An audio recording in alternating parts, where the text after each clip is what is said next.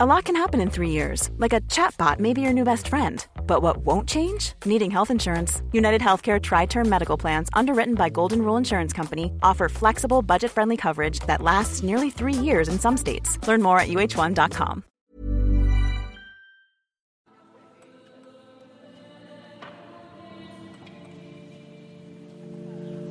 Bonjour à tous et merci d'avoir choisi CNews. Nous sommes à Monaco pour vivre le jour saint de la Passion, les jours saints de la Passion et de la Résurrection qui sera célébré dimanche, dimanche prochain, jour de Pâques, la fête la plus importante du christianisme. Alors c'est un événement qui va se décomposer en trois séquences, si on peut dire. Le premier événement va commencer dans une dizaine de minutes, c'est Fils de la Passion, à 15 heures précisément. Il sera commenté par l'abbé Venard que je vais présenter dans quelques instants. Et puis demain, ce sera à partir de 21h la vigile pascale. C'est la nuit lors de laquelle Jésus-Christ est ressuscité. Et puis dimanche, ce sera sur C8 à partir de 10h30, ce sera la messe de Pâques. Donc trois événements avec deux événements qui sont plus ou moins tristes. Hein. Le premier, c'est celui d'aujourd'hui. C'est la mort du Christ sur la croix. C'est celui que nous allons vivre dans quelques instants. Et puis la vigile nous emmènera progressivement vers cette espérance et vers cette lumière de Pâques et ce jour important du christianisme. Alors dans quelques instants aussi, vous allez bien sûr vivre, écouter, être avec nous, nous accompagner, être accompagné aussi par des voix merveilleuses. Et c'est par cela que nous allons commencer l'Académie musicale de Liesse qui va vous faire vivre cet office de la passion. Et c'est précisément notre invité qui va nous en parler pendant une dizaine de minutes qui est avec nous aujourd'hui. C'est Vianney Chatillon. Bonjour. Bonjour. Vous êtes le fondateur et le directeur de l'Académie musicale de Liesse. Et l'abbé, l'abbé Christian Venard est avec nous également, responsable de la communication du diocèse de Monaco. Bonjour, monsieur l'abbé. Bonjour Louis. Et c'est avec vous que nous allons vivre aussi ces trois jours, que ce soit donc aujourd'hui le Fils et puis la Vigile et également la messe de Pâques. Alors, Vianney Châtillon, il y a 72 euh, chanteurs, des garçons qui sont là, qui sont prêts, qui vont chanter dans quelques minutes. C'est vous qui les avez réunis, c'est votre intuition, l'Académie musicale de Liesse. Par quel miracle vous retrouvez-vous à Monaco, le sanctuaire des Grimaldi, dans cette cathédrale de Monaco sur le rocher? Oui, alors effectivement, c'est presque un miracle parce que notre petit établissement est né dans l'Aisne, en Picardie, donc très loin euh, de Monaco, dans une région voilà très euh, modeste, euh, où les gens sont très accueillants. Et nous sommes nés en 2014. Et puis une histoire d'amitié s'est créée avec la famille Grimaldi, puisque nous sommes à quelques kilomètres seulement du château de Marchais, qui appartient eh bien au prince Albert et à la famille Grimaldi. Et donc l'amitié est née ainsi, et c'est une très belle histoire puisque c'est la deuxième fois eh bien que l'archevêque la principauté nous convie pour euh, chanter les offices de la Semaine Sainte ici à Monaco. Alors l'Académie de Liesse, c'est d'abord le service de la liturgie. Hein. Tout à fait. Donc c'est un établissement scolaire euh, récent qui accueille des garçons du CM1 à la terminale avec comme euh, passion le chant, la musique instrumentale et notre particularité de chanter l'office des vêpres tous les soirs dans l'église attenante à l'établissement scolaire. Alors, on va évidemment conjuguer la musique avec le magnifique retable, par exemple, qui est derrière nous, de Louis Bréa. Il y a toute une ambiance, une atmosphère, ces voix qui vont emplir ces voûtes. Ce sont des chanteurs qui sont accompagnés aussi en pré-maîtrise. On peut entrer très tôt, très jeune à l'Académie de Liesse. Tout à fait. La plupart des jeunes qui nous rejoignent sont des euh, enfants qui aiment chanter, qui souhaitent apprendre la musique, et nous rejoignent souvent en CM1, CM2. Et puis ils suivent chez nous 4, 5, 6, 7, parfois neuf années de scolarité jusqu'au baccalauréat avec un gros travail euh, instrumental et vocal puisqu'ils ont entre 10 et 15 euh, heures de musique par semaine. C'est leur seconde semaine sainte puisqu'ils sont déjà venus en 2017. Tout à fait. Nous avions déjà été invités euh, très généreusement par l'archevêché et ce fut une expérience mémorable évidemment pour nos élèves. Déjà parce que le cadre est, magnifique et puis tout est fait ici en cathédrale de Monaco pour vivre des offices très priants, très beaux et toute cette beauté élève notre âme, élève l'âme des enfants bien sûr et puis on espère aussi des téléspectateurs qui vont suivre les offices avec nous. La princesse Caroline, vous avez écouté? Oui, tout à fait. Elle est même venue dans notre établissement et c'est une, une belle amitié qui nous, qui nous lie. L'Académie de Liesse va garder son nom alors qu'elle va déménager dans la Sarthe. Ça, ça sera à la rentrée. Mais vous tenez à garder le nom de Liesse parce qu'il y a un sanctuaire à Liesse qui a toute une histoire. On aura sans doute l'occasion d'en parler. Une histoire merveilleuse d'ailleurs de rencontre avec le monde musulman. Et vous comptez, vous, garder le nom parce que ce nom est parlant. Il est en soi une identité? Tout à fait. Alors comme vous pouvez le voir d'ailleurs sur ma cravate, eh bien nos couleurs, le jaune et le bleu, sont les couleurs de la commune de Liesse-Notre-Dame depuis le XIIe siècle. Et cette commune est née de la rencontre entre une jeune, une jeune femme, la princesse Ismérie, qui était musulmane, avec la Vierge Marie. Elle s'est convertie, elle a été baptisée à Lan au XIIe siècle, encore une fois. Et depuis plus de presque 900 ans maintenant, eh bien les musulmans et les chrétiens, eh bien s'unissent devant la figure de Jésus-Christ pour, eh bien vénérer la Vierge Marie dans ce sanctuaire de Picardie. Vianney Châtillon, racontez-nous quand même votre intuition, parce que votre intuition, c'est que le trésor de l'Église, le trésor musical de l'Église, et, donc l'éducation doivent faire un alliage et doivent, en s'alliant, offrir le meilleur de ce que la culture, en fait, aussi peut proposer, la culture au sens large et la foi, bien sûr. Oui, tout à fait. Je pense que, comme tout le monde le sait aujourd'hui, le défi numéro un, c'est l'éducation, c'est s'occuper de la jeunesse, faire en sorte que nos jeunes, eh bien, puissent demain s'engager dans la vie de la société, dans la vie d'église également. Et donc, nous avons fait ce choix avec toute une équipe d'adultes passionnés d'éducation, de concentrer notre énergie à transmettre, à s'occuper de la jeunesse, euh, en l'occurrence la jeunesse de France, puisque nous sommes euh, en France et pas en principauté, même si euh, nous sommes très très heureux de venir ici aussi. Et nous essayons, eh bien, de leur transmettre le goût du beau, le goût également de toutes ces belles traditions qui nous viennent parfois de la nuit des âges et qui sont à redécouvrir aujourd'hui. Alors on les entendait tout à l'heure répéter, enfin ce n'était pas une répétition, répéter le Stabat Mater de Pergolèse, c'était une merveille. Donc on imagine évidemment qu'aujourd'hui ça va être prodigieux. Est-ce que vous pouvez nous donner une image, un aperçu du répertoire? Oui, alors le répertoire est très varié. Cela va bien sûr depuis le chant grégorien, qui est la musique euh, liturgique par excellence, hein, la musique euh, vraiment euh, que l'on chante le plus dans la liturgie catholique romaine. Mais il y a également de la polyphonie avec beaucoup de, grands compositeurs de toutes les époques, et puis également des créations contemporaines. Donc il y en aura un peu pour tous les goûts. Les jeunes ont-ils chacun un rôle bien précis dans l'organisation? Parce que je vous regardais attentivement et, c'est vraiment millimétré. Chacun a son rôle et on voit qu'ils sont extrêmement disciplinés. Alors, pas toujours. Hein. Ça reste des enfants tout à fait normaux. Alors, bien sûr, quand vous les verrez euh, aux offices, ils sont très disciplinés parce que la musique, c'est aussi du travail, c'est aussi un art qui demande de la rigueur. Mais ça reste des enfants bien, bien normaux. Et je vous rassure, en dehors des offices, ils ont leur partie de foot et des temps de, détente. Et je remercie d'ailleurs beaucoup l'abbé Venard qui est ici, la principauté, l'archevêché de Monaco, qui nous ont organisé une très très belle semaine, en plus de la partie liturgique. Alors, effectivement, vous le verrez peut-être, euh, les téléspectateurs, s'ils sont attentifs, verront des enfants au clavier, des enfants qui dirigent certains enfants qui chantent euh, les voix aiguës, d'autres bien sûr qui chantent les voix graves. Bref, c'est toute une ruche, toute une animation, tout un monde, et c'est aussi beaucoup de travail, et ils sont fiers à chaque fin d'office d'avoir pu donner le meilleur d'eux-mêmes. Comment postuler l'Académie musicale de Liesse Alors c'est très simple, il suffit de taper sur Internet Académie musicale de Liesse, et euh, vous trouverez euh, des vidéos, toutes les explications. Il faut savoir qu'on accueille des enfants de tout milieu, sans condition de ressources. Il n'y a pas besoin d'avoir déjà fait de la musique avant. Ce qu'il faut, c'est que l'enfant soit motivé, soit volontaire, et qu'il aime surtout chanter, qu'il aime la musique.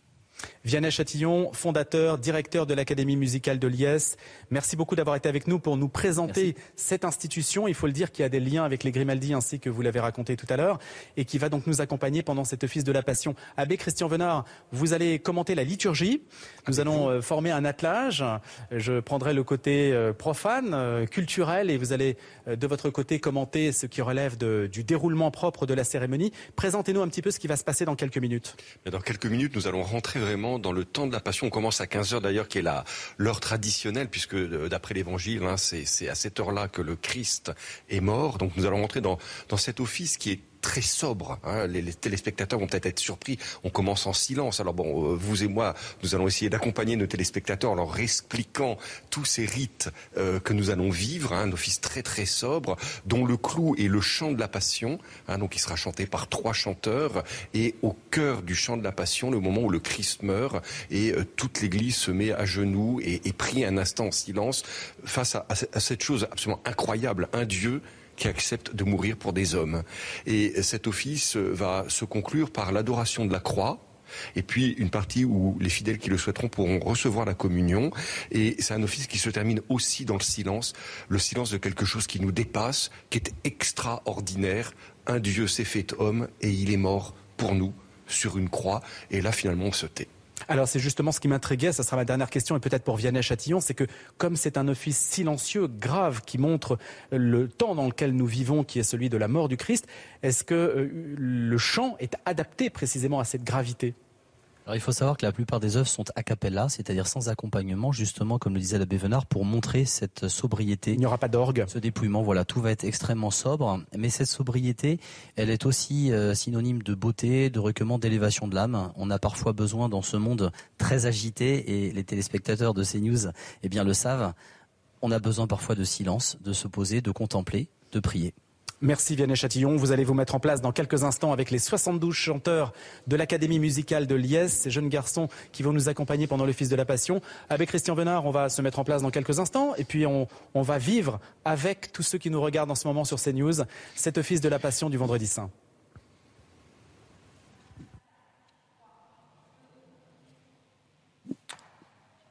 Et voilà, juste le temps de se placer avec l'abbé Christian Venard à l'entrée donc de cette cérémonie qui commence et qui marque le début de la Passion du Christ, dans le sens où à 15 heures, c'est l'heure la plus proche de ce supplice qui consiste à crucifier en fait, la crucifixion, et c'est le temps que nous allons précisément manifester, avec Christian Venard. On assiste là à l'entrée c'est très particulier, c'est une seule fois dans l'année comme ça, on rentre totalement en silence. Et donc là, euh, les prêtres qui vont participer, les servants de messe sont tous en silence et on va assister à ce qu'on appelle la grande prostration, voilà, qui débute du vendredi saint dans le silence le plus total. L'Église se met dans le silence pour adorer ce mystère d'un Dieu qui se fait homme et qui meurt.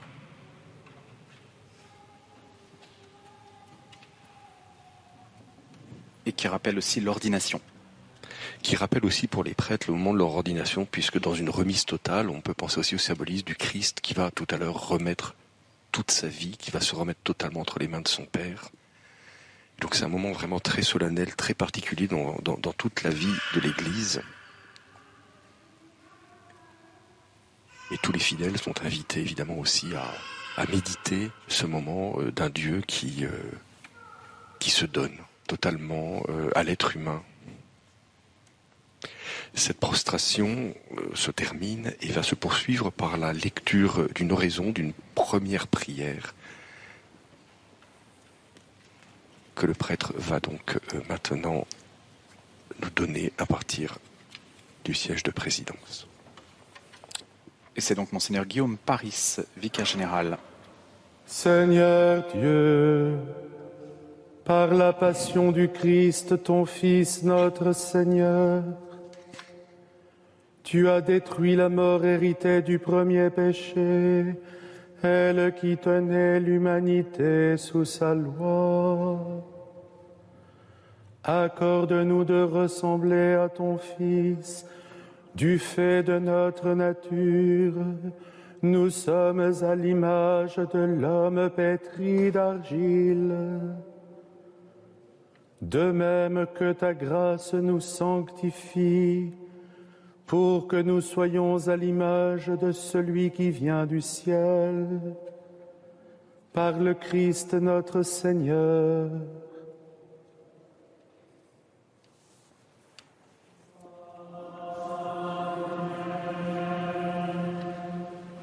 Rappelons que Monseigneur Guillaume Paris remplace l'archevêque de Monaco indisponible pour des raisons de Covid, testé positif, monseigneur Dominique Marie David. Lecture du livre du prophète Isaïe. Mon serviteur réussira, dit le Seigneur. Il montera, il s'élèvera, il sera exalté. La multitude avait été consternée en le voyant car il était si défiguré qu'il ne ressemblait plus à un homme. Il n'avait plus l'apparence d'un fils d'homme. Il étonnera de même une multitude de nations. Devant lui, les rois resteront bouche bée, car ils verront ce que jamais on ne leur avait dit. Ils découvriront ce dont ils n'avaient jamais entendu parler. Qui aurait cru ce que nous avons entendu? Le bras puissant du Seigneur, à qui s'est-il révélé? Devant lui, le serviteur a poussé comme une plante chétive, une racine dans une terre aride. Il était sans apparence ni beauté qui attire nos regards. Son aspect n'avait rien pour nous plaire. Méprisé, abandonné des hommes, homme de douleur, familier de la souffrance, il était pareil à celui devant qui on se voile la face. Et nous l'avons méprisé, compté pour rien. En fait, c'était nos souffrances qu'il portait, nos douleurs dont il était chargé. Et nous, nous pensions qu'il était frappé, meurtri par Dieu, humilié. Or, c'est à cause de nos révoltes qu'il a été transpercé, à cause de nos fautes qu'il a été broyé.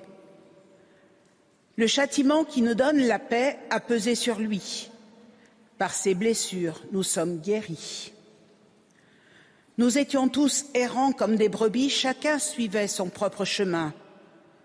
Mais le Seigneur a fait retomber sur lui nos fautes, à nous tous. Maltraité, il s'humilie. Il n'ouvre pas la bouche. Comme un agneau conduit à l'abattoir, comme une brebis muette devant les tondeurs, il n'ouvre pas la bouche. Arrêté, puis jugé, il a été supprimé. Qui donc s'est inquiété de son sort? Il a été retranché de la terre des vivants, frappé à mort pour les révoltes de son peuple. On a placé sa tombe avec les méchants, son tombeau avec les riches. Et pourtant, il n'avait pas commis de violence. On ne trouvait pas de tromperie dans sa bouche. Broyé par la souffrance, il a plu au Seigneur. S'il remet sa vie en sacrifice de réparation, il verra une descendance, il prolongera ses jours. Par lui, ce qui plaît au Seigneur réussira. Par suite de ses tourments, il verra la lumière, la connaissance le comblera. Le juste, mon serviteur, justifiera les multitudes, il se chargera de leurs fautes. C'est pourquoi, parmi les grands, je lui donnerai sa part. Avec les puissants, il partagera le butin, car il s'est dépouillé lui-même jusqu'à la mort. Il a été compté avec les pécheurs, alors qu'il portait le péché des multitudes et qu'il intercédait pour les pécheurs. Parole du Seigneur. Nous venons d'entendre le passage célèbre dit du serviteur souffrant, écrit par le prophète Isaïe plusieurs siècles avant Jésus-Christ. Et ce passage, l'Église l'a attribué très vite, évidemment, à la figure du Christ, tant euh, il semble qu'Isaïe ait pu voir bien des siècles avant l'image même du Christ et euh, sa passion. Et à présent, ce sont les chanteurs de l'Académie musicale de Liesse dont nous parlions à l'instant. Qui vont donc chanter le psaume 30 qui est prévu par la liturgie.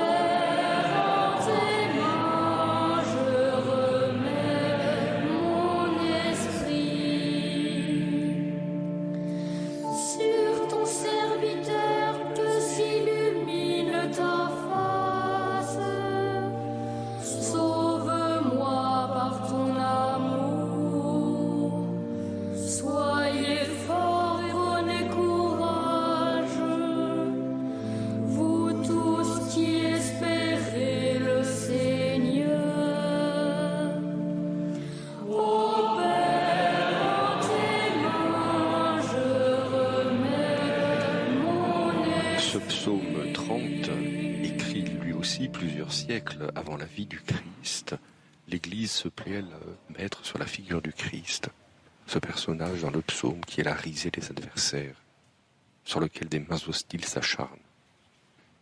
Nous allons entendre maintenant la lecture de la lettre aux Hébreux, un très grand texte dans la foi chrétienne. Lecture de la lettre aux Hébreux.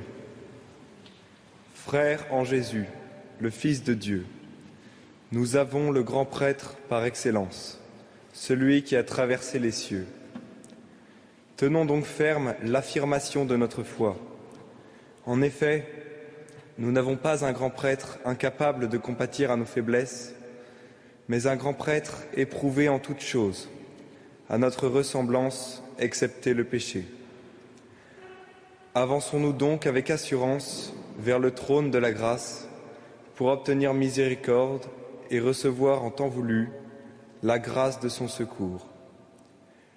Le Christ, pendant les jours de sa vie dans la chair, offrit avec un grand cri et dans les larmes des prières et des supplications à Dieu qui pouvait le sauver de la mort, et il fut exaucé en raison de son grand respect. Bien qu'il soit le, fi- le Fils, il a pris par ses souffrances l'obéissance et, conduit à sa perfection, il est devenu pour tous, pour tous ceux qui lui obéissent, la cause du salut éternel. Parole du Seigneur.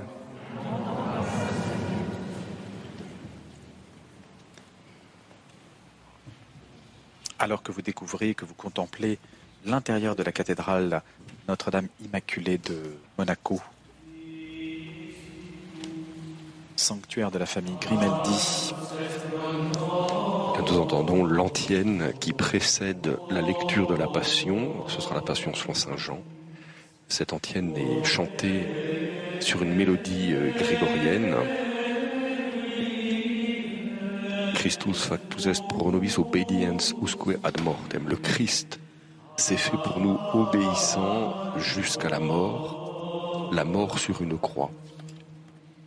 C'est pourquoi Dieu l'a exalté et fait Seigneur et lui a donné le nom au-dessus de tout nom. Voilà ce que dit cette magnifique antienne latine qui est tirée directement dans son inspiration de la lecture de la lettre aux Hébreux que nous venons d'entendre euh, juste avant. on observe la gravité de ce moment que nous vivons, puisque, comme je le disais tout à l'heure, 15 heures, c'est l'heure la plus proche de la crucifixion et de la mort de Jésus. Il n'y a donc pas de musique tant que telle. Comme le disait Vianney Châtillon tout à l'heure, ce sont des chants a cappella. Exactement. L'orgue se tait, là aussi en signe de respect par rapport à ce mystère que nous célébrons de l'amour du Christ. Et puis après cette antienne, on entendra la, la, la passion selon Saint Jean qui va être lue. On voit le, le Père Guillaume Paris, le vicaire général, qui va chanter la partie du Christ. Et puis deux chanteurs de l'Académie de Liesse qui liront respectivement, enfin qui chanteront respectivement l'un euh, ce qu'on appelle la synagogue, c'est-à-dire tous les personnages euh, autour de la passion du Christ, et euh, l'autre qui fera ce qu'on appelle le narrateur. Donc on pourra suivre, et ça a donné naissance d'ailleurs dans, dans l'histoire de l'art. hein. On peut penser notamment aux fameuses passions de Bach. Bien sûr, des chefs. avec le récitatif et puis les, chanteurs. Bien connu aussi au Dimanche des Rameaux. Aussi, où on a lu cette répartition des rôles existe. Alors, on peut peut-être dire un mot sur l'évangile de Saint Jean, puisqu'on va entendre la passion sur Saint Jean. Alors, euh, Saint Jean, c'est le disciple préféré du Christ. En tout cas, c'est comme ça que lui-même, d'une certaine manière, se décrit dans son évangile. C'est un évangile sur lequel on s'est pendant longtemps posé des questions sur euh, qui en était vraiment l'auteur. Euh, aujourd'hui, dans l'exégèse, on pense de plus en plus que c'est bien Saint Jean et un évangile très historique, en fait. La passion de notre Seigneur Jésus-Christ, selon Saint Jean. En ce temps-là, Jésus sortit avec ses disciples et traversa le torrent du Cédron. Il y avait là un jardin dans lequel il entra avec ses disciples. Judas, qui le livrait, connaissait l'endroit lui aussi, car Jésus et ses disciples s'y étaient souvent réunis. Judas avec un détachement de soldats, ainsi que les gardes envoyés par les grands prêtres et les pharisiens. Arrivés à cet endroit, il y avait des lanternes, des torches et des armes. Jésus, sachant tout ce qui allait lui arriver, s'avança et leur dit, qui cherchez-vous? Ils lui répondirent.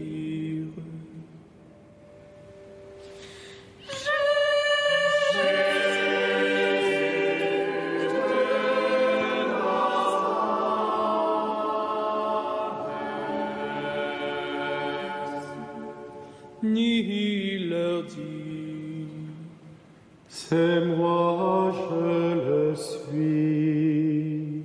Judas qui le livrait se tenait avec eux. Quand Jésus leur répondit, C'est moi, je le suis, ils reculèrent, ils tombèrent à terre. Il leur demanda à nouveau, Qui cherchez-vous il dit,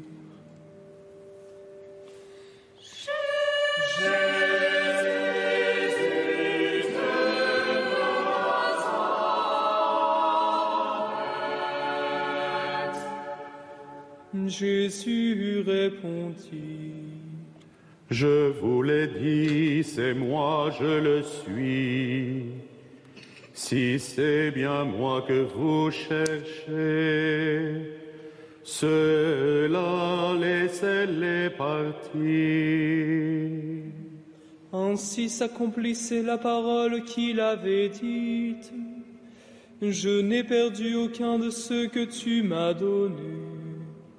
Or Simon-Pierre avait une épée. Il la tira, frappa le serviteur du grand prêtre et lui coupa l'oreille droite. Le nom de ce serviteur était Malchus. Jésus dit à Pierre, Remets ton épée au fourreau, la coupe que m'a donnée le Père. Vais-je refuser de la boire? Alors les troupes, le commandant et le garde juif se saisirent de Jésus et le ligotèrent. Ils l'emmenèrent d'abord chez Anne, beau-père de Caïphe, qui était grand prêtre cette année-là. Caïphe était celui qui avait donné ce conseil aux Juifs. Il vaut mieux qu'un seul homme meure pour le peuple. Or Simon-Pierre ainsi qu'un autre disciple suivaient Jésus. Comme ce disciple était connu du grand prêtre, il entra dans le palais du grand prêtre. Pierre tenait près de la porte dehors. Alors l'autre disciple, celui qui était connu du grand prêtre, sortit, dit un mot à la servante qui gardait la porte et fit entrer Pierre. Cette jeune servante dit alors à Pierre, N'es-tu pas de ses disciples, toi aussi? Il répondit, Non, je ne le suis pas. Les serviteurs et les gardes se tenaient là, comme il faisait froid. Ils avaient fait un feu de braise pour se réchauffer. Pierre était avec eux, en train de se chauffer.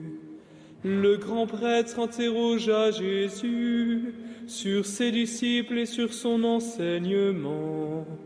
Il répondit, Moi j'ai parlé au monde ouvertement. J'ai toujours enseigné dans la synagogue et dans le temple, là où tous les Juifs se réunissent. Et je n'ai jamais parlé en cachette. Pourquoi m'interroges-tu? Ce que je leur ai dit, demande-le à ceux qui m'ont entendu. Eux savent ce que j'ai dit. À ce moment, un des gardes qui était à côté de Jésus lui donna une gifle en disant C'est ainsi que tu réponds au grand prêtre. Jésus lui répliqua Si j'ai mal parlé, montrez-moi ce que j'ai dit de mal. Mais si j'ai bien parlé, pourquoi me frappes-tu? Anne l'envoya toujours ligoter au grand prêtre Caïphe. Simon Pierre était donc en train de se chauffer. On lui dit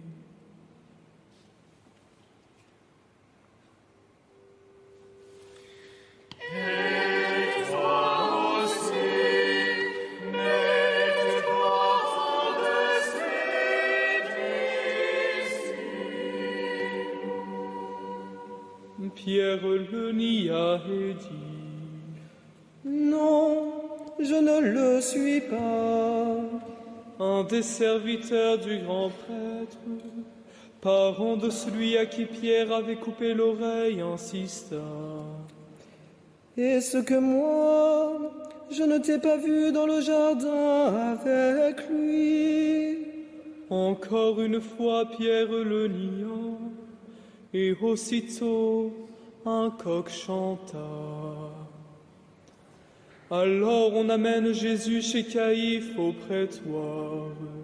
C'était le matin. Ceux qui l'avaient emmené n'entrèrent pas dans le prétoire pour éviter une souillure et pouvoir manger l'agneau pascal. Pilate sortit donc à leur rencontre et demanda Quelle accusation avez-vous contre cet homme. Ils lui répondirent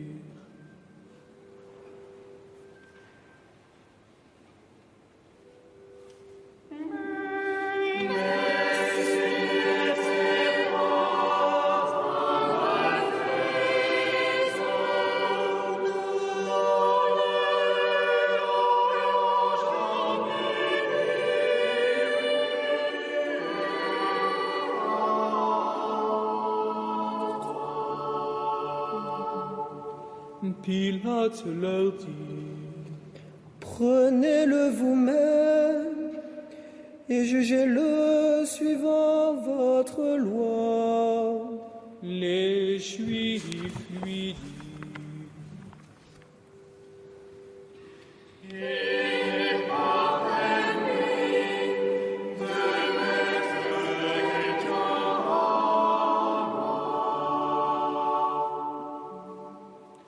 Ainsi s'accomplissait la parole que Jésus avait dite pour signifier de quel genre de mort il allait mourir.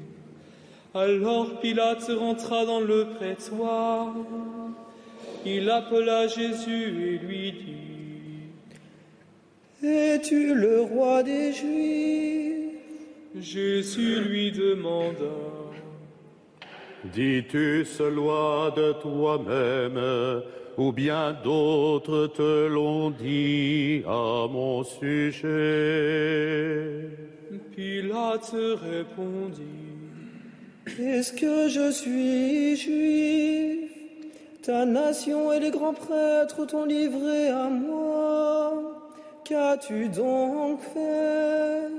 Jésus lui déclara, Ma royauté n'est pas de ce monde. Si ma royauté était de ce monde, j'aurais des gardes qui se seraient battus pour que je ne sois pas livré aux Juifs. En fait, ma royauté n'est pas d'ici. Pilate lui dit, Alors tu es roi Jésus répondit, C'est toi-même qui dis que je suis roi.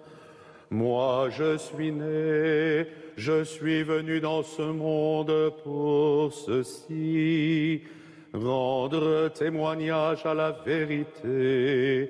Quiconque appartient à la vérité, écoute ma voix. Pilate lui dit, Qu'est-ce que la vérité? Ayant dit cela, il sortit de nouveau à la rencontre des Juifs et il leur déclara, Moi, je trouve en lui aucun motif de condamnation. Mais chez vous, c'est la coutume que je vous relâche quelqu'un pour la Pâque. Voulez-vous donc que je vous relâche le roi des Juifs? Alors ils répliquèrent en criant,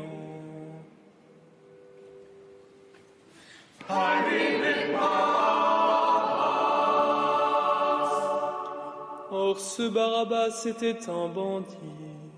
Alors Pilate fit saisir Jésus pour qu'il soit flagellé. Les soldats tressèrent avec des épines une couronne qu'ils lui posèrent sur la tête. Puis ils le revêtirent d'un manteau. Ils s'avancèrent vers lui et ils disaient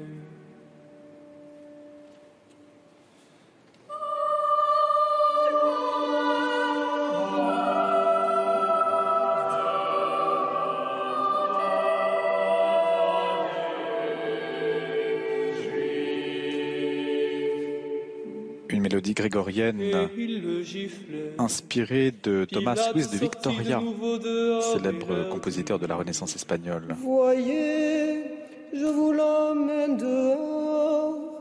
En direct de la cathédrale sachiez que je trouve en lui Notre-Dame de l'Immaculée de Monaco.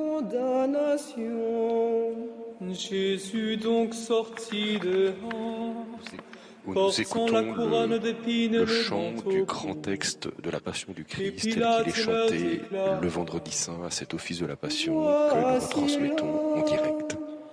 Quand ils le virent, les grands prêtres et les gardes se mirent à crier.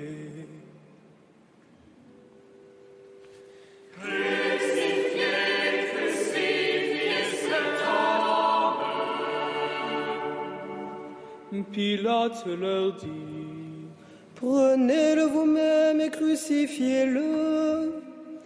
Moi, je trouve en lui aucun motif de condamnation. ils lui répondirent,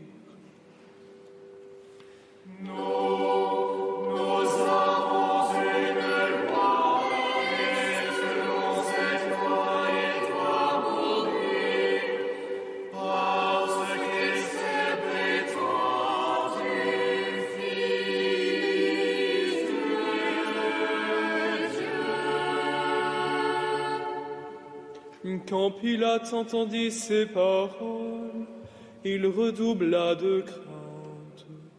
Il rentra dans le prétoire et dit à Jésus, D'où es-tu? Jésus ne lui fit aucune réponse. Pilate lui dit alors, Tu refuses de me parler à moi?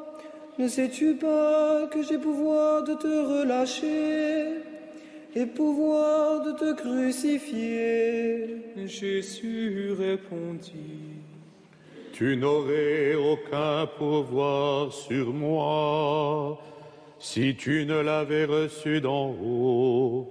C'est pourquoi celui qui m'a livré à toi porte un péché plus grand.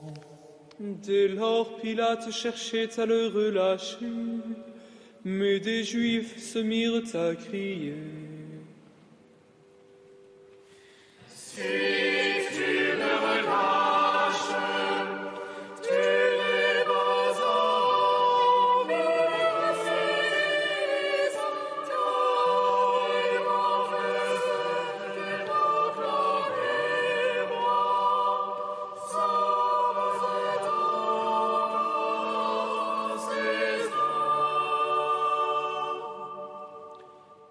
En entendant ces paroles, Pilate amena Jésus au dehors. Il le fit asseoir sur une estrade au lieu dit le dallage, en hébreu Gabata. C'était le jour de la préparation de la Pâque. Vers la sixième heure environ midi, Pilate dit aux Juifs, Voici votre roi. Alors ils criaient,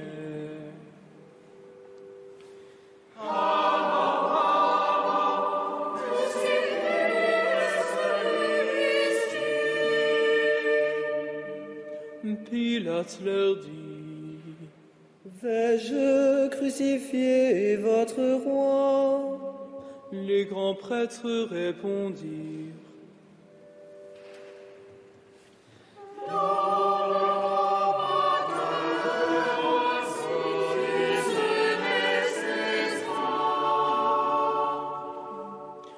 Alors il leur livra Jésus pour qu'il soit crucifié. Ils se saisirent de Jésus et lui-même portant sa croix, sortit en direction du lieu dit le crâne au calvaire, qui se dit en hébreu Golgotha. C'est là où ils le crucifièrent et deux autres avec lui, un de chaque côté et Jésus au milieu. Pilate avait rédigé un écriteau qu'il fit placer sur la croix. Il était écrit Jésus le Nazaréen, roi des Juifs. Beaucoup de Juifs lurent cet écriteau parce que l'endroit où l'on avait crucifié Jésus était proche de la ville et que c'était écrit en hébreu, en latin et en grec. Alors les grands prêtres des Juifs dirent à Pilate,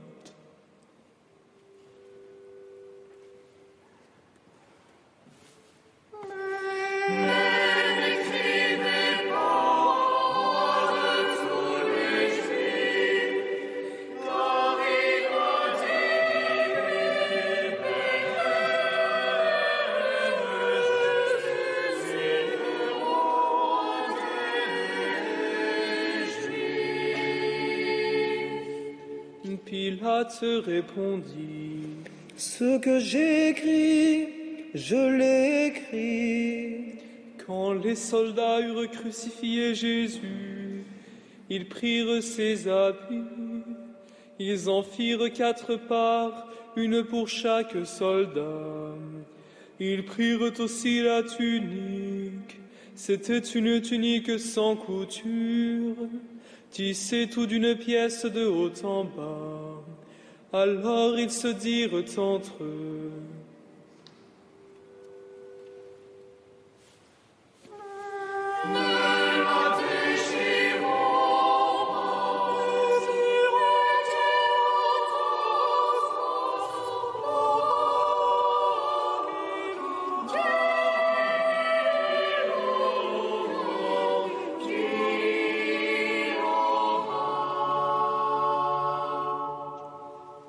S'accomplissait la parole de l'Écriture. Ils se sont partagés mes habits, ils ont tiré au sort mon vêtement. C'est bien ce que firent les soldats. Or, près de la croix se tenait sa mère et la sœur de sa mère, Marie, femme de Cléophas, et Marie-Madeleine. Jésus, voyant sa mère, et près d'elle le disciple qu'il aimait, dit à sa mère, Femme, voici ton fils.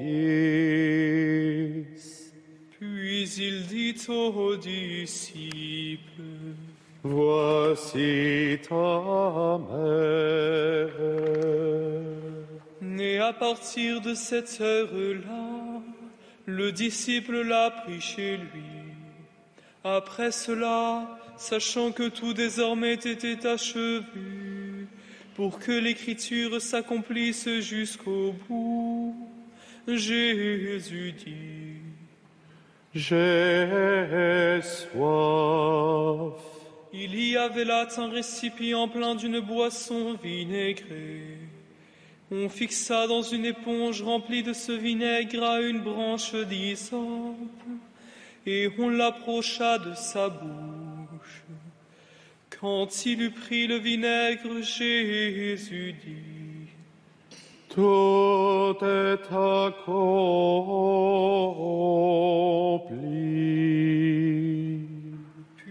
Inclinant la tête, il remit l'esprit.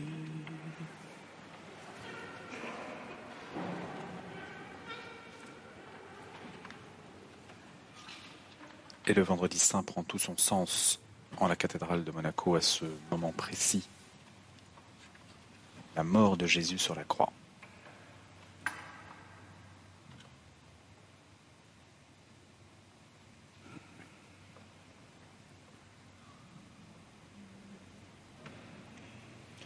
Comme c'était le jour de la préparation, c'est-à-dire le vendredi, il ne fallait pas laisser les corps en croix durant le sabbat, d'autant plus que ce sabbat était le grand jour de la Pâque.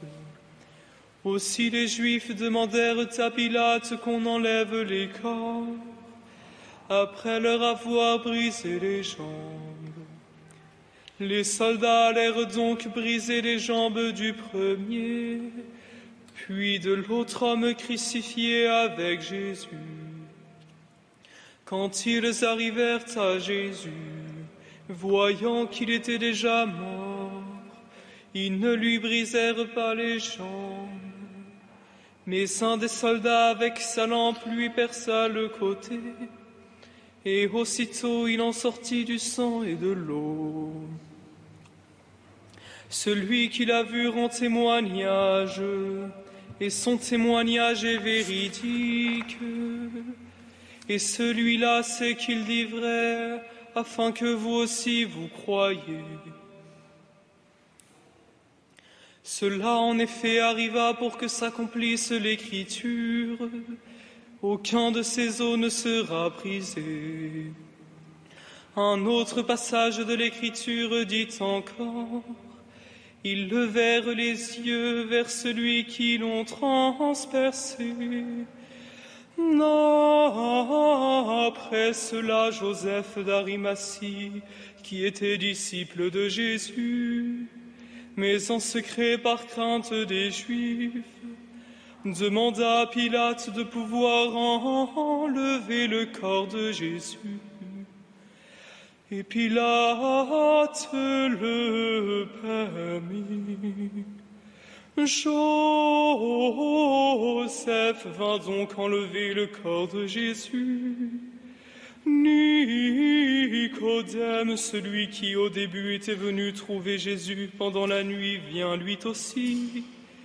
Il apportait un mélange de myrrhe et d'aloès, pesant environ cent livres.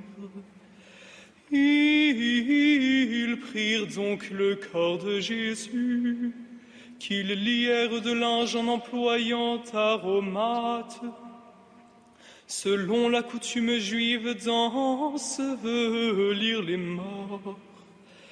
À l'endroit où Jésus avait été crucifié, il y avait un jardin, et dans ce jardin un tombeau neuf, dans lequel on avait encore déposé personne.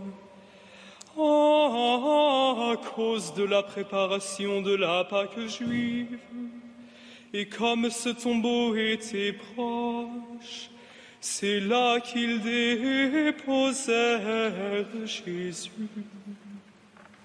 Ainsi s'achève l'évangile selon Saint Jean, l'évangile de la Passion, psalmodié, c'est-à-dire récité sur une seule note de manière volontairement monotone, afin de faire ressortir tout le dépouillement, toute la gravité, toute la sobriété du moment. Donc ne vous étonnez pas de cette forme de liturgie, elle correspond évidemment au temps que nous vivons en ce moment.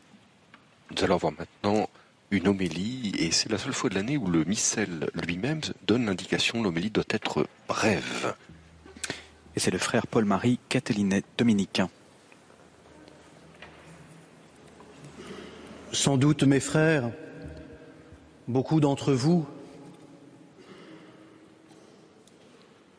ont assisté un homme dans ses derniers instants. On lui prend la main, on lui caresse de temps en temps le front, et puis surtout, en respirant presque à son rythme, on suit la moindre de ses réactions. On note ces quelques paroles.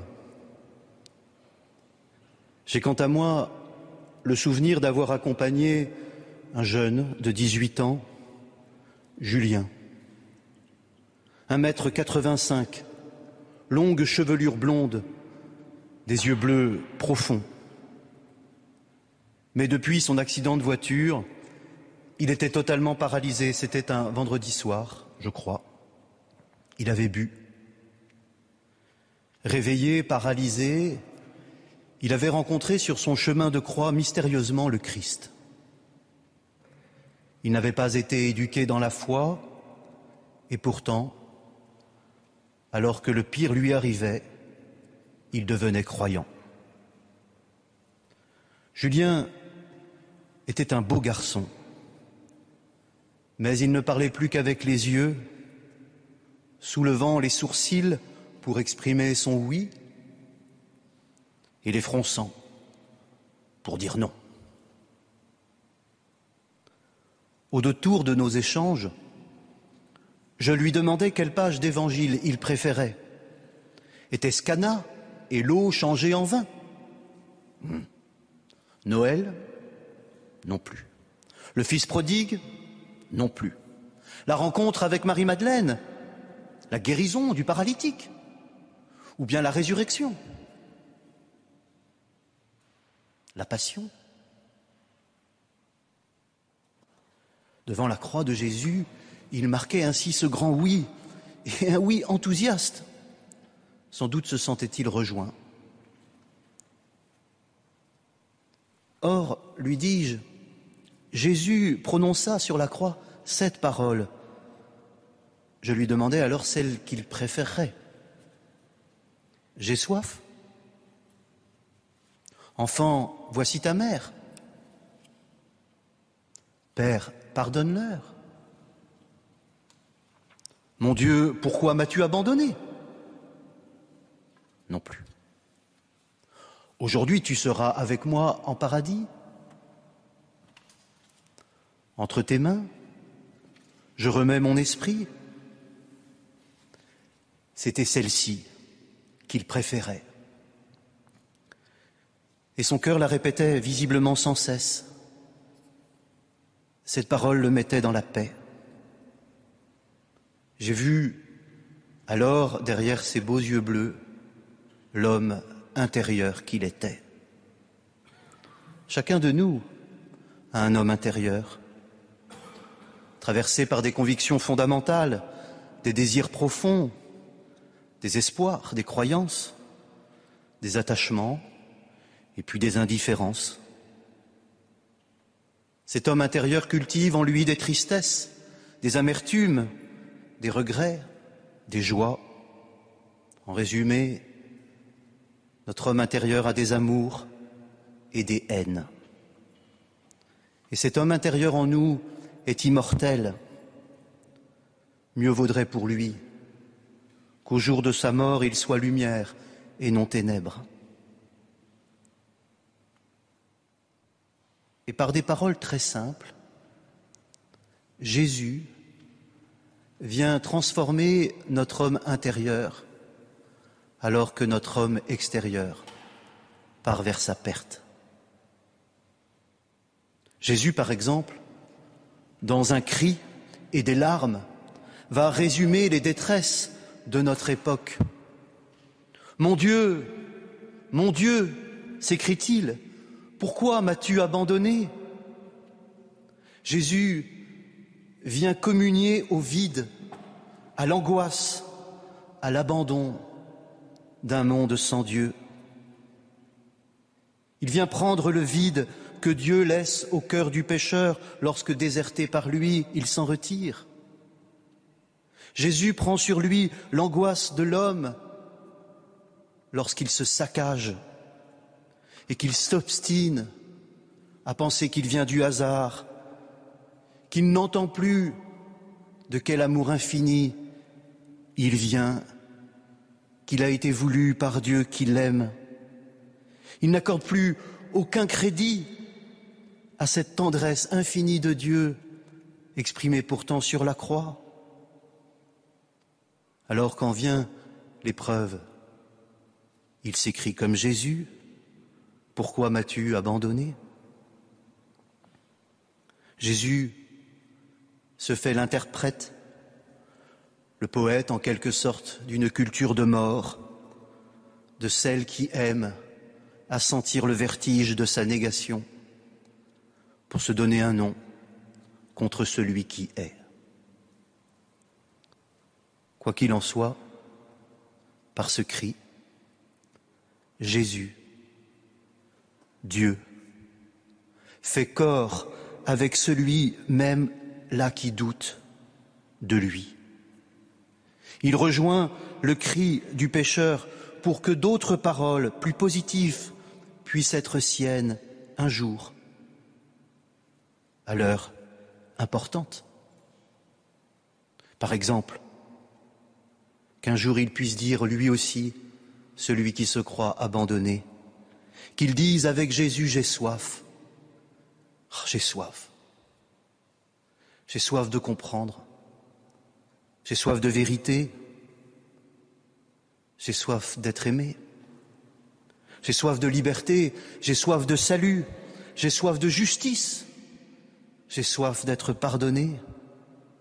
J'ai soif de recommencer. Soif d'une seconde jeunesse et à celui qui exprimera alors ce repentir sincère, cette soif surgit des profondeurs de son cœur, Jésus répondra, Aujourd'hui, tu seras avec moi en paradis. Alors, cet homme dira, Entre ses mains, je remets mon esprit. Le frère Paul-Marie Catelinet, dominicain du couvent des dominicains de Nice, qui a prêché le carême en principauté en vertu d'une collaboration entre le diocèse de Nice et la principauté de Monaco. Les dominicains sont des prédicateurs, c'est-à-dire qu'ils sont là pour parler, pour mettre en avant l'art de la parole, l'art oratoire, ainsi qu'on a pu le constater pour cette homélie. Et d'ailleurs, il prêchera également lors de la messe du jour de Pâques dimanche sur C8 à partir de 10h30. Mais pour l'instant, c'est le Fils de la Passion, vendredi saint. Qui continue avec la grande prière universelle du vendredi saint, on pourrait dire un peu la, la mère de toutes les prières universelles, dans lesquelles l'Église présente à Dieu toutes ses demandes pour elle-même et pour le monde Prions, frères et sœurs bien-aimés, pour la Sainte Église de Dieu Que notre Dieu et Seigneur lui donne la paix, la rassemble dans l'unité et la garde par toute la terre. Qui nous accorde une vie calme et paisible pour glorifier le Dieu et Père Tout-Puissant. Prions à genoux.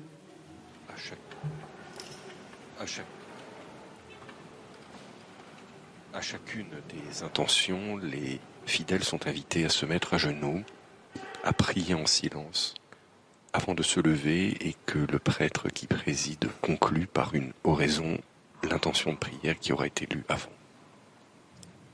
Une intention lue par le chanoine Daniel Dutreuil, curé de la cathédrale de Monaco.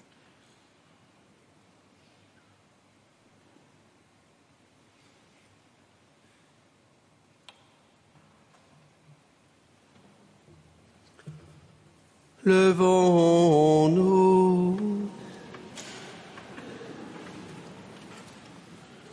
Dieu éternel et tout-puissant, dans le Christ, tu as révélé ta gloire à tous les peuples. Protège l'œuvre de ta miséricorde, afin que ton Église répandue par tout l'univers demeure inébranlable dans la foi pour proclamer ton nom par le Christ notre Seigneur.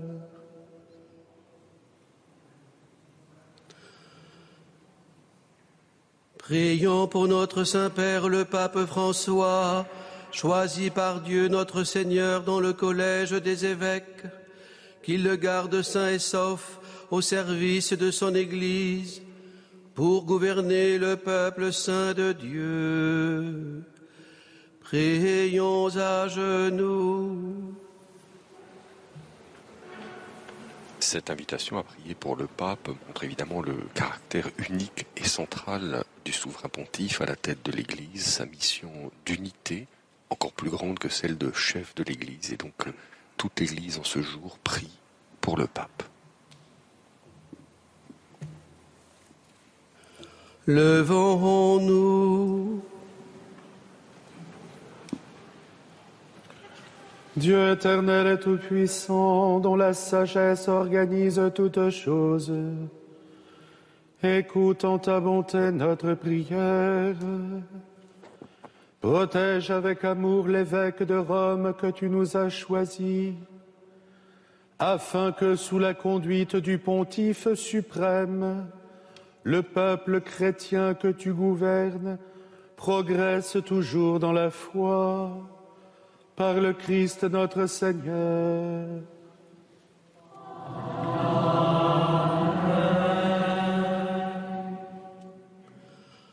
Prions pour notre évêque Dominique Marie, pour tous les évêques, les prêtres, les diacres de l'Église, et pour l'ensemble du peuple des fidèles. Prions à genoux. Cette prière nous touche particulièrement aujourd'hui puisque, euh, comme l'a rappelé Louis au début de cette retransmission, notre évêque Dominique Marie eh bien, ne peut pas présider aujourd'hui cet office ni les suivants puisqu'il est touché par la Covid. C'est aussi l'occasion évidemment de prier pour tous les évêques du monde, les prêtres, les diacres dans une église qui est souvent traversée par les tempêtes. Eh bien, euh, cette prière est bien nécessaire. Et le 21 janvier 2020, le pape François avait nommé euh, Monseigneur Dominique Marie David archevêque de Monaco. Dieu éternel et tout-puissant, dont l'Esprit sanctifie et gouverne le corps entier de l'Église, exauce les prières que nous t'adressons pour tes ministres, afin que par le don de ta grâce, tout ton peuple te serve avec fidélité. Par le Christ notre Seigneur.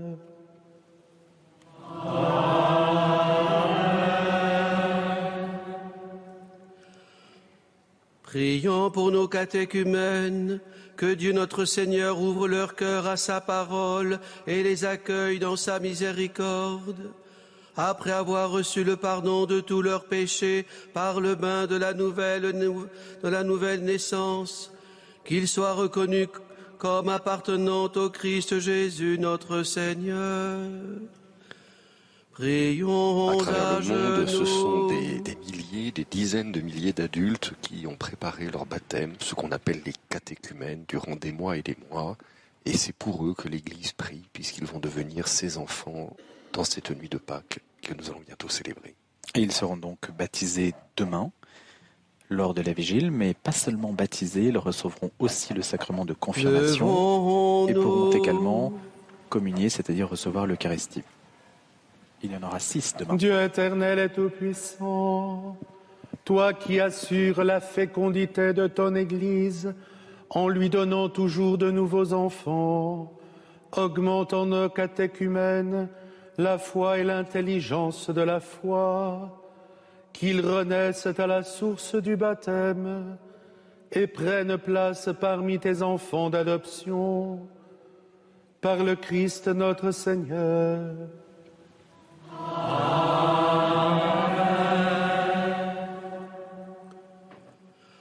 Prions pour tous nos frères et sœurs qui croient au Christ et cherchent à faire la vérité. Que le Seigneur, notre Dieu, les rassemble et les garde dans son unique Église. Prions à genoux. On pourrait dire que cette prière est une prière pour l'unité de l'Église, puisque on fait mention de tous ceux qui croient au Christ, mais qui peut-être ne font pas partie de l'Église catholique. On peut penser à nos frères orthodoxes, nos frères euh, protestants, en particulier tous ceux qui reconnaissent le Christ, sans être forcément de l'Église catholique et que nous prenons dans notre prière. Par la voix du chanoine Daniel Deltreuil. Dieu éternel et tout-puissant, toi qui rassembles ce qui est dispersé et qui garde ce qui est rassemblé, jette un regard de paix sur le troupeau conduit par ton Fils.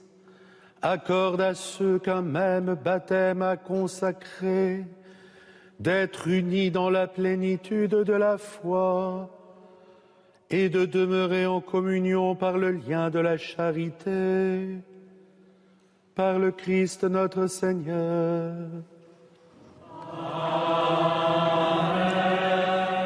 La pierre blanche de la cathédrale de Monaco qui resplendit au Prions pour les. Juifs à qui le Seigneur notre Dieu a parlé en premier, qu'il leur donne de progresser dans l'amour de son nom et dans la fidélité à son alliance. Prions à genoux.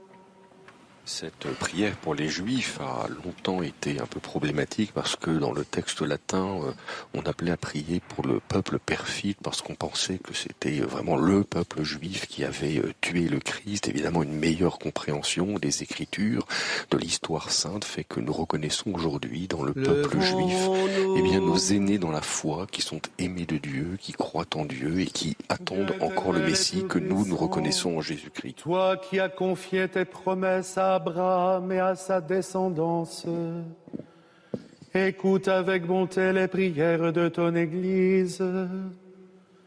Donne au peuple que tu as choisi en premier de parvenir à la plénitude de la rédemption par le Christ notre Seigneur.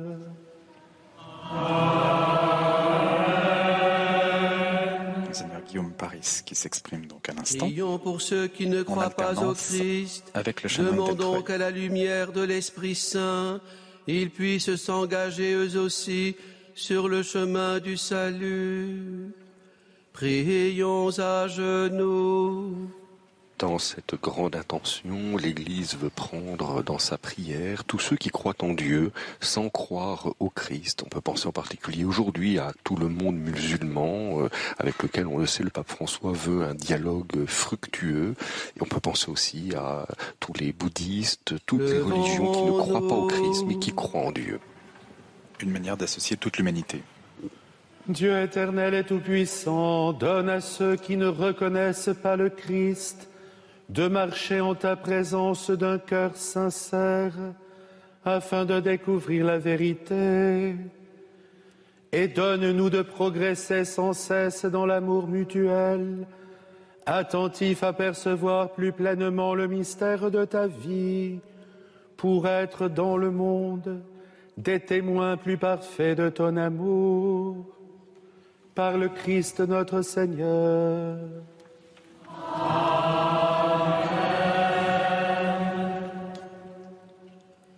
Prions pour ceux qui ne connaissent pas Dieu, demandant qu'en recherchant d'un cœur sincère ce qui est droit, ils puissent parvenir jusqu'à Dieu lui-même.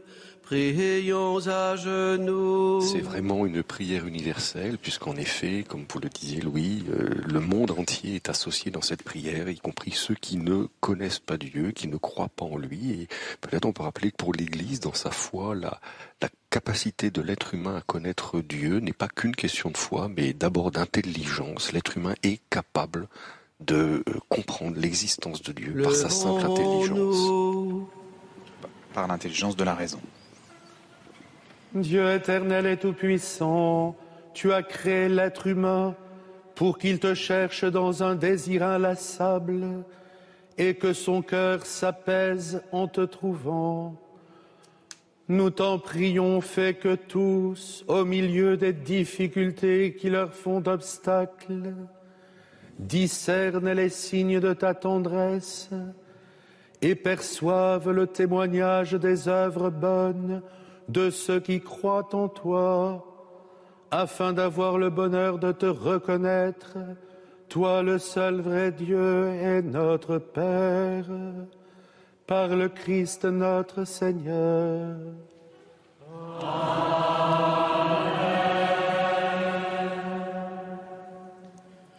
Prions pour les chefs d'État et tous les responsables des affaires publiques que le Seigneur notre Dieu dirige leur esprit et leur cœur selon sa volonté, pour la paix véritable et la liberté de tous. Prions à genoux. L'Église sait combien la manière dont les civilisations se forment, dont elles sont gouvernées, est importante. C'est pour ça que dans cette grande prière du Vendredi Saint, elle invoque aussi pour les, les chefs d'État, les chefs de gouvernement et pour les Français qui sont en pleine période électorale. C'est peut-être une prière toute spéciale pour prier euh, pour ceux qui ont la charge de gouverner, de prendre des décisions pour, tout le, pour toute la France. Et rappelons que le catholicisme est religion d'État à Monaco que ce ne sont pas les mêmes euh, relations qui Dieu éternel et tout-puissant, le cœur humain et, les droits des peuples sont dans ta Et que Monaco est une monarchie Regarde non avec bienveillance ceux qui exercent le pouvoir sur nous. Que par ta grâce s'affermisse partout sur la terre la sécurité, la paix, la prospérité des nations et la liberté religieuse par le Christ notre Seigneur.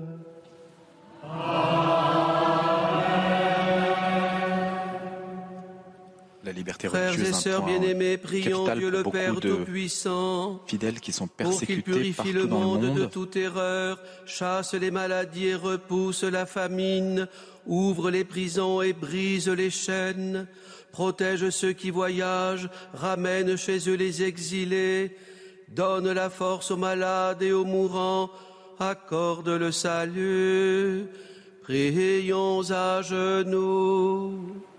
On s'aperçoit à Bévenard qu'il y a toute une litanie du malheur en quelque sorte euh, qui s'accumule à la fin de cette prière universelle, la famine, la guerre. Et on pense évidemment que l'actualité n'a pas fini de nous donner des éléments de compréhension et d'angoisse. Et l'Église, euh, ben, avec ses 2000 ans d'histoire et d'accompagnement de l'humanité, eh bien c'est bien à quel point cette histoire est marquée euh, par les crises, les guerres, les famines, les et difficultés. tout-puissant, consolation des affligés, force de ceux qui peinent. Entends les prières de ceux qui crient vers toi, quelle que soit leur souffrance. Que tous aient la joie de trouver dans leur détresse le secours de ta miséricorde. Par le Christ notre Seigneur.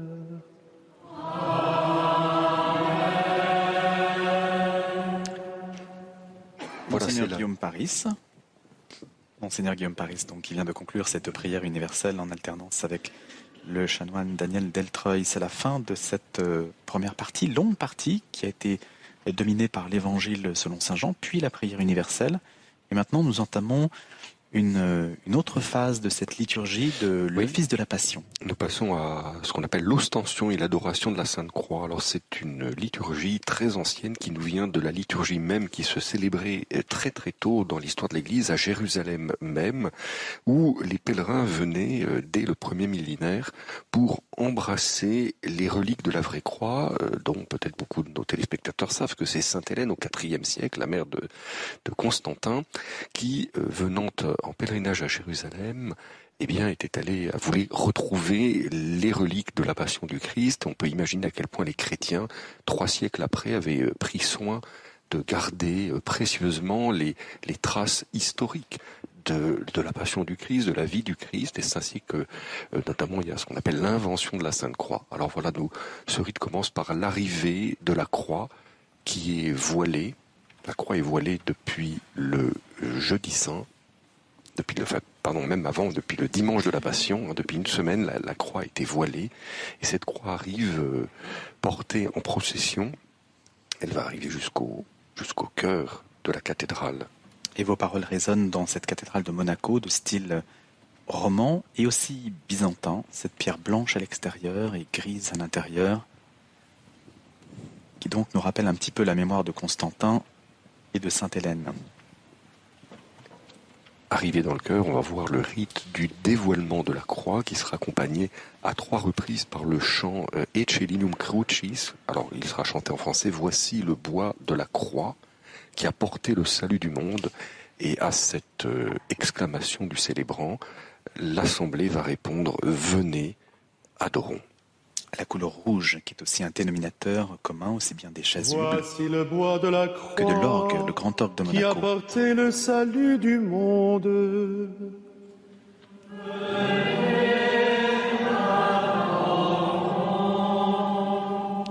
ce jour, la couleur rouge évidemment qui symbolise le sang du Christ versé pour euh, la multitude en rançon pour les péchés.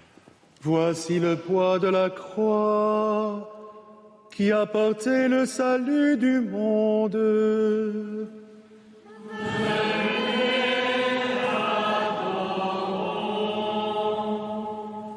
On note qu'à chaque fois, on élève un petit peu le ton pour chanter un peu plus haut et on retrouvera ce symbolisme et ce rite dans la nuit de Pâques avec le Cierge Pascal dans son entrée solennelle dans la cathédrale.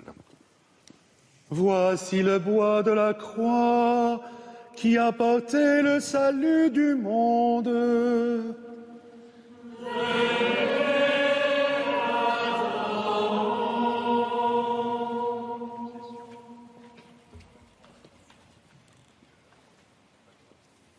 le célébrant principal, c'est un rite très ancien, en signe de respect, va aller, euh, avant d'adorer la croix, va aller retirer euh, d'une part la chasuble qu'il porte, on voit le, cérémoniaire dont Luca qui l'aide, et puis il va aussi, en signe d'humilité face au mystère que nous célébrons, il va se déchausser pour marcher euh, pieds nus jusque devant la croix pour l'adorer.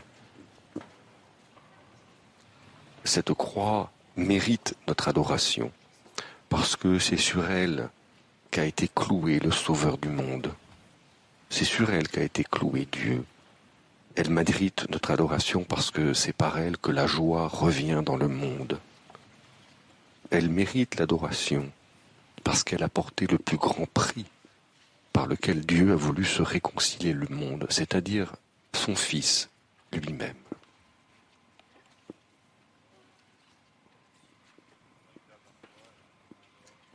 On a noté que le silence marque beaucoup cette célébration et ce n'est qu'après que les clercs auront vénéré la croix que va retentir euh, l'hymne Crucem tuam. Ta croix, Seigneur, nous l'adorons et ta sainte résurrection, nous la louons. ainsi que l'hymne Crux Fidelis, croix fidèle, arbre unique, noble entre tous. Et on voit les fidèles qui viennent à leur tour vénérer la croix. Il n'y a que le vendredi saint que cette cérémonie a lieu. C'est la seule fois de l'année où d'ailleurs les fidèles sont invités à faire la génuflexion qui d'habitude est réservée à la présence réelle du Christ dans l'Eucharistie. C'est la seule fois de l'année où on génuflecte devant la croix.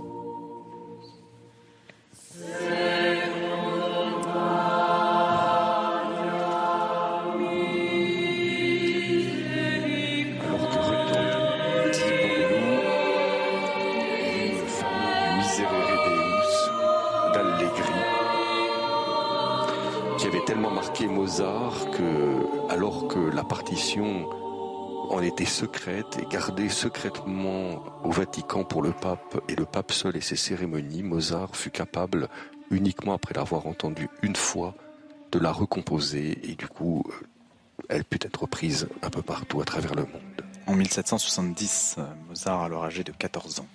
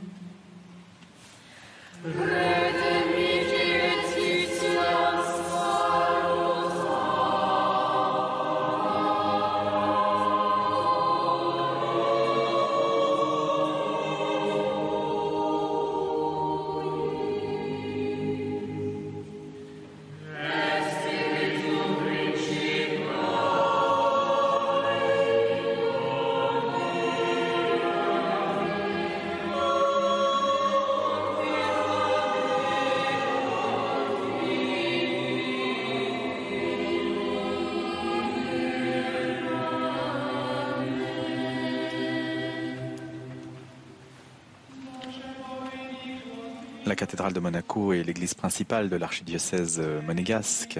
Elle est un élément important de l'identité locale, un symbole d'un attachement fort à nos racines et à notre foi chrétienne, selon les mots du prince Albert II.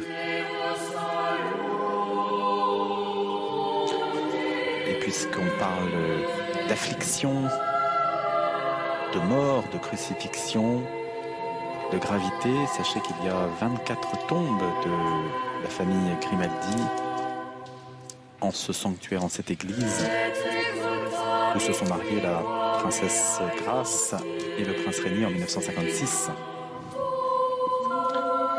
On peut voir à l'écran que pendant ce temps-là, l'hôtel a été réhabillé de façon à passer à la dernière partie de cette liturgie de l'office de la Passion, qu'on appelle techniquement la communion aux présanctifiés. Les présanctifiés, ce sont les hosties qui ont été consacrées hier pendant le jeudi saint, qui, qui sont pour nous le, corps du Christ, la présence réelle du Christ, et qui vont être portés dans quelques instants jusqu'à cet hôtel de façon à pouvoir euh, les donner en communion aux fidèles qui souhaitent communier.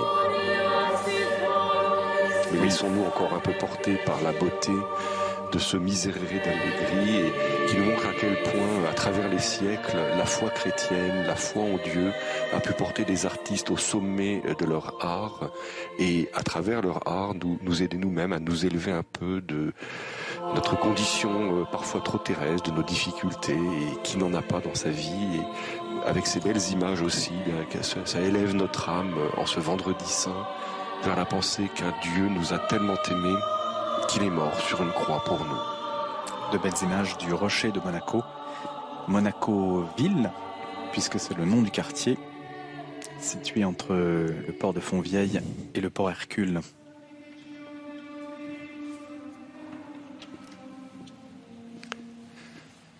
Voilà donc euh, ce qu'on appelle les présanctifiés, c'est-à-dire donc le corps du Christ, les hosties consacrées hier euh, pendant le jeudi saint. Alors la fin de la cérémonie du jeudi saint, elles ont été portées en procession, dans une procession solennelle jusqu'au reposoir, où elles ont été veillées toute la nuit par la prière des fidèles, accompagnant Jésus dans son agonie, et euh, pour marquer l'honneur de cette présence du Christ dans son Eucharistie. C'est pour ça que derrière le chanoine d'Eltreuil qui porte le ciboire contenant les hosties consacrées, le corps de Jésus, et bien le, cérémoniaire dont Luca porte l'ombrellino qui marque l'honneur dû à cette présence réelle pour nous, catholiques, du Christ dans son Eucharistie.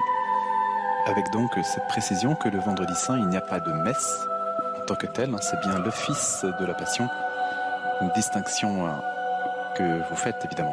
Importante puisque la messe est le renouvellement du sacrifice du Christ. Or nous venons dans la liturgie de vivre ce sacrifice du Christ par la lecture de la Passion. Et donc euh, ce n'est pas la messe et pourtant il y a cette communion pour ne pas priver les fidèles de ce bien précieux qui est la communion au corps du Christ.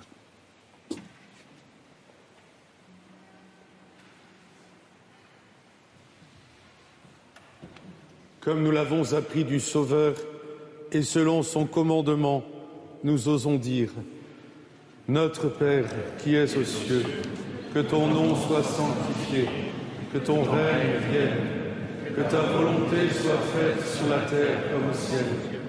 Donne-nous aujourd'hui notre pain de ce jour. Pardonne-nous nos offenses, comme nous pardonnons aussi à ceux qui nous ont offensés. Et ne nous laisse pas entrer en tentation mais délivre-nous du mal. Délivre-nous de tout mal, Seigneur, et donne la paix à notre temps. Soutenus par ta miséricorde, nous serons libérés de tout péché, à l'abri de toute épreuve, nous qui attendons que se réalise cette bienheureuse espérance, l'avènement de Jésus-Christ, notre Sauveur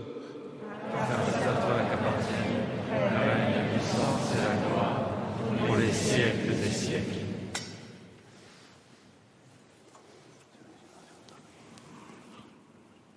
Le prêtre dit tout bas euh, les prières avant la communion, avant de se communier euh, lui-même. Voici l'agneau de Dieu. Voici celui qui enlève les péchés du monde. Heureux les invités au repas des noces de l'agneau. Seigneur, je ne suis pas digne de te recevoir, mais dis seulement une parole et je serai guéri peut-être expliquer à certains de nos téléspectateurs peu euh, familiers de la liturgie catholique ou de la foi euh, catholique. Donc, euh, ces petits morceaux de pain qu'on appelle les hosties, c'est un pain particulier puisque c'est un pain qui ne comporte pas de levain, c'est un pain plat qui est utilisé donc pour célébrer la messe dans l'église latine. Alors nous avons évidemment en commun avec l'église orthodoxe qui utilise un autre type de pain, mais qui utilise aussi du pain comme le Christ. Hein. Il prit du pain, on va le célébrer à chaque messe, il prit du pain, il prit du vin, il dit la bénédiction, et prenant le pain, il dit ceci est mon corps.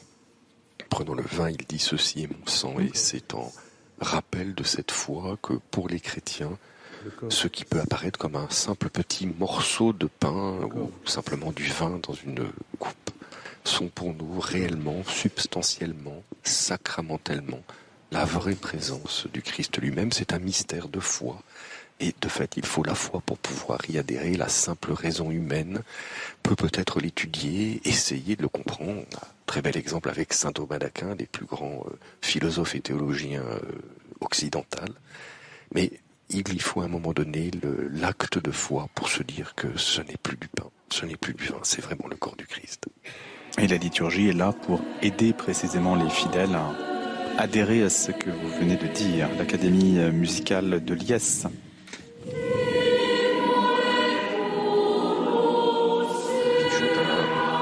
chant euh, assez récent qui est de 2011, au vrai corps de Jésus immolé pour nous sur la croix. Toi dont le côté transversal essaye jaillir le sang et l'eau, nous t'adorons, nous te contemplons.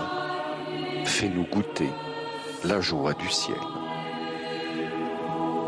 Et c'est Vianney Chatillon qui dirige, le fondateur et le directeur de l'Académie musicale de Liesse, que vous avez entendu tout à l'heure juste avant cette cérémonie.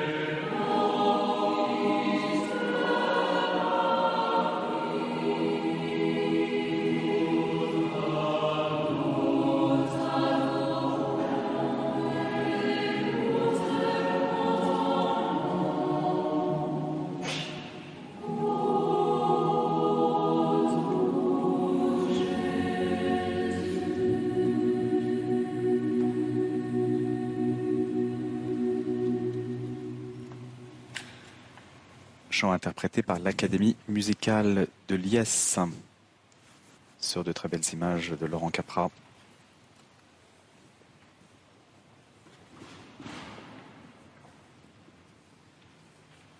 La croix, qui est le motif central aujourd'hui de notre foi en ce vendredi saint, le Christ crucifié qui nous apporte le salut. Et dans quelques instants, la bénédiction et la conclusion de cet office. Qui, comme il a commencé, se terminera dans le silence, hein, dont on a dit à quel point il marque, euh, malgré la beauté des chants euh, que vous avez soulignés, des, interprétés par l'Académie de Liesse, mais quand même ce silence qui marque euh, avec beaucoup de sobriété toute cette liturgie du vendredi saint. Et donc la liturgie se terminera par euh, le silence et on dit même que c'est à ce moment-là que l'Église rentre dans le grand silence du samedi saint. Il n'y a plus euh, de, de messe célébrée à travers le monde entier et jusque dans la nuit de Pâques, c'est le grand silence qui sera rompu par euh, le chant de l'exultète au milieu de la nuit, ce que nous aurons occasion de vivre demain soir, l'exultète qui annoncera « ça y est, il est ressuscité ». Une forme de traversée des ténèbres pendant quelques heures jusqu'à la vigile pascale que nous aurons l'occasion de vivre à partir de 21h demain. Alors pour nos téléspectateurs, ce qui se passe là tout de suite, c'est qu'avant de donner la prière finale et la bénédiction finale, eh bien, le célébrant principal, Monseigneur Guillaume Paris, le vicaire général, attend que euh, son assistant, le chanoine d'Eltreuil, le curé, revienne, puisque le chanoine d'Eltreuil est allé porter les quelques hosties consacrées qui restaient dans une sainte réserve qui est pour de manière exceptionnelle, qui est dans la sacristie de la cathédrale jusque euh, la reprise officielle des messes à partir du, de la Sainte Nuit de Pâques. Et le grand orgue de Monaco, qui a la particularité de pouvoir changer de couleur, et donc le rouge, cette solennité, le sang, le sacrifice, la mort, c'est aussi tout cela qui transparaît aujourd'hui et qui est exprimé dans la cathédrale de l'Immaculée à Monaco sur le rocher oui, et nos spectateurs auront la, possibilité de l'entendre et d'entendre la beauté de cet orgue qui est très récent. Hein. il a quelques années à peine et euh, qui est un des orgues les plus connus au monde aujourd'hui euh, pour sa beauté, son esthétique. Et pour l'instant, il est muet, ce qui est normal. Jusqu'à demain soir. Voilà l'oraison finale qui va être chantée par le célébrant principal, notre vicaire général. Prions le Seigneur.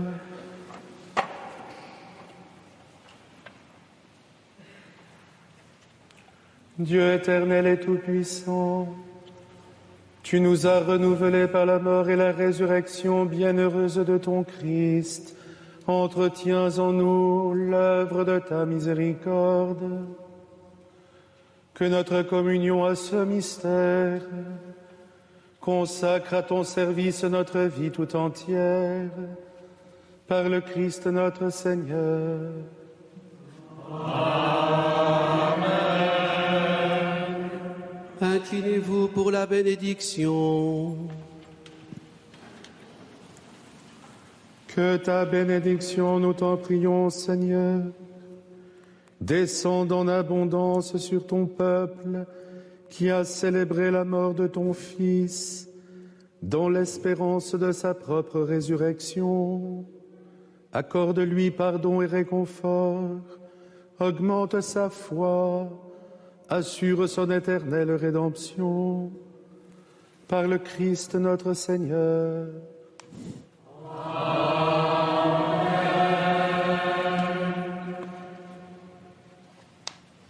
C'est la fin de cet office qui, comme je l'ai dit, se termine maintenant dans le silence. La procession va rentrer silencieusement jusqu'à la sacristie. Et je remercie donc l'abbé Christian Venard, aumônier de la force publique à Monaco et responsable de la communication du diocèse de Monaco, de nous avoir accompagnés pour cet office du vendredi saint, en direct de la cathédrale Notre-Dame de l'Immaculée sur le rocher de Monaco. On se retrouve demain à partir de 21h. 21h, ce sera la vigile pascale. Et puis, sur C8, ce sera dimanche matin. Dimanche matin pour la messe de Pâques. Pour l'instant, nous entrons dans cette nuit, nuit profonde, que traduit ce silence et ce départ a cappella. Pas de musique, pas d'orgue, rien, la sobriété, juste le moment suspendu au milieu du temps, de ce temps de Pâques avant la résurrection. L'info continue sur CNews et on se retrouve demain en direct de Monaco pour vivre la suite de ce temps pascal.